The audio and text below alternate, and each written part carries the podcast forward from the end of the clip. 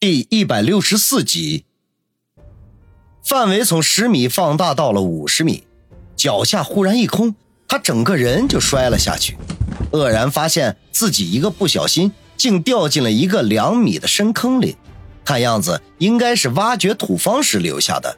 妈的，今天算是倒霉催的！王宇骂了一句，便要爬起来，忽然按到了一团软绵绵的东西上。他吓了一大跳，连忙向后挪了半米，慌乱的拿起手机向前方照去，发现不远处趴着一个人，披散的头发遮住了整张脸，看不清楚长的样子。可是他的衣服，王宇却认识，可不正是他着急找的苏辛迪吗？此刻，苏辛迪趴在地上，裤子退到了腿弯处，雨水无情地砸落在他的身上，在他的身边不远处。还有一滩已经被雨水稀释掉的秽物。看到这一幕，王宇顿时明白了过来：苏辛迪肯定是车子开到了半路，肚子又出了状况，跑到土坑里方便。而他之所以昏倒，十之八九是连续的拉肚子、脱水而致，而且看样子有段时间了。他顾不上许多，扑过去把苏辛迪扶起来，使他靠在自己的怀中，大声的叫道。苏辛迪，苏辛迪，快醒醒！苏辛迪嗯了一声，努力的睁开双眼，茫然的看了一眼王宇，然后头一歪，晕了过去。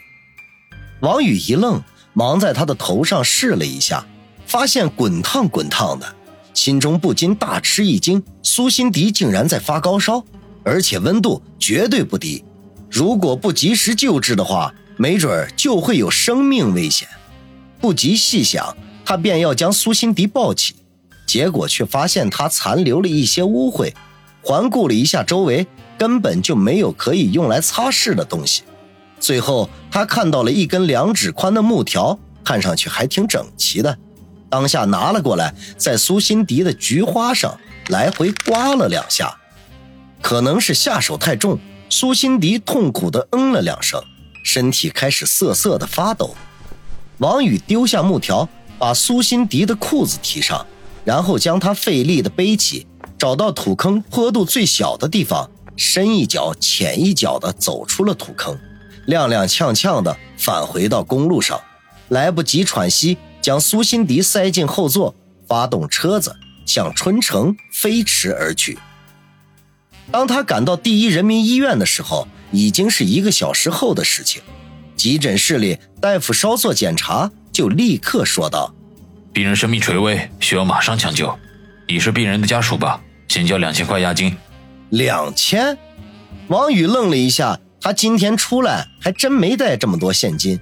孙卫良支付的三万报酬和宋胖子孝敬的三十万，都被他存进了另外一张常年躺在他枕头底下的银行卡里。现在想要拿钱，只能回去去取。大夫。我回去取钱，能不能麻烦你们先救人啊？王宇商量道：“可以，不过你最好快点，只有交上钱了，我们才给病人用药。”医生点点头，勉强的答应了。没问题，我拿到钱马上回来。”王宇说道。医生不再理他，和几个值班护士推着手术车去了急诊室。王宇看了一眼急救灯，见它亮了起来，才转身离去。回到玛莎拉蒂上，刚发动车子，却意外地看到了苏辛迪的小包包。他眼前一亮，昨天晚上两人撞车的时候，苏辛迪随随便便就能从钱包里拿出好几千块来，说不定他的钱包里就有现金呢。想到这里，王宇也顾不上许多，立刻打开包包，取出里面的一只红色真皮钱包来，打了开来，里面果然有一叠崭新的人民币。目测少说也有一万块之多，王宇顿时松了口气。唉，不用老子垫付最好，否则非得打水漂不可。他将钱取出揣好，刚想将钱包合上，却发现钱包里装着一张照片，上面是两个漂亮的女孩子，其中一个是苏辛迪本人，看起来还有些青涩，梳着两条搭在胸前的麻花辫子，笑得很开心，而他身边的。则是一个虽然长得很帅气，眼中却透露着阴雾的男人。他比苏辛迪明显要大了好几岁，两人贴得很近，显得很亲密。这个男人王宇很熟悉，正是苏氏集团的大少爷苏辛志。苏辛志，苏辛迪，难道他们是兄妹？苏辛迪是苏氏集团创始人苏家的千金，怪不得这么飞扬跋扈、嚣张无礼。王宇心中暗忖，本来对苏辛迪升起的一丝愧疚感也瞬间荡然无存。他将钱包放好，转身返回医院，心中却已经打定了主意，把急救费交过之后就转身走人，从此和苏辛迪再无瓜葛。他对苏家人。没有一丝一毫的好感。刚刚走进医院的大厅，便听有人惊喜的叫道：“王宇，你又来住院啦！”听到这个熟悉的声音，王宇忍不住摇头。和人这么打招呼的，除了恶魔小护士王小磊，还想不出第二个人来。自从上一次帮他在同学会上大出风头之后，两人便再也没有联系过。他的近况如何？王宇并不知情，他顺着声音侧过头去，就看见穿着雪白护士装的王小磊正向他快步走来，脸上写满了欣喜之色，和以前与他一见面就怒目而视的样子判若两人。回想起他们之间打打闹闹的趣事，王宇忍俊不禁。谁能想到以前的冤家对头，如今却能笑脸相迎？王宇，你哪里受伤啦？怎么又跑到医院来啦？王小磊走到跟前，关切地问道，一双美目在他身上来回的打量着。王宇苦笑说道：“王护士，难道我上医院来就一定是受伤了吗？不能是探望朋友或者什么的？”王小磊呵呵笑道：“ 据我所知，你最近没有朋友住院呢。那位美女武术家不是已经回去静养了吗？”孙卫红头几天就出院回家休养了。当时王宇陪着孙卫良来接他出院，并没有碰到王小磊。听他的同事说，应该是休假中。王宇耸耸肩说道：“很遗憾，我有个算不上的朋友的朋友，正在急诊室里抢救呢。”王小磊一怔，立刻说道：“嗯，你是说受了风寒、高烧四十度的那个姑娘吗？”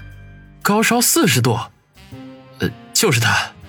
王宇一愣，没想到苏辛迪会发烧到这种程度。你知道他情况怎么样了吗？大夫正在抢救，不过听同事说他家属回去取钱了，等交了押金才能用药。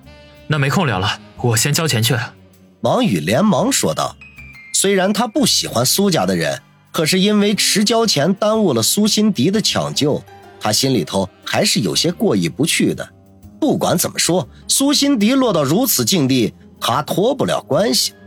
再说人命关天，开不得玩笑。当下他直奔缴费窗口，王小磊见状也快步的跟在了后面。好在此刻已经是后半夜了，医院里几乎没什么人。王宇顺利的交完押金，就到了抢救室外等候，打算等苏辛迪抢救过来，把剩余的钱交给他，然后就走人。王小磊是医院的护士。直接进抢救室询问情况，出来后转告王宇不用担心，不会有什么大碍。王宇这才松了口气，疲惫的坐在了走廊的椅子上。王小磊见他浑身都被雨淋湿了，关心的说：“王宇，要不然先去我值班室里歇歇吧，把衣服先弄干。”王宇寻思了一下，摇头说道：“还是算了吧，等回家再说吧。现在外面还大雨倾盆。”又是后半夜，估计找辆出租车都很困难，没准儿还得淋雨，也没有必要这么麻烦了。王小磊见王宇没有答应，脸色微微一暗，叹口气说道：“，看来你很关心里面那个姑娘啊。”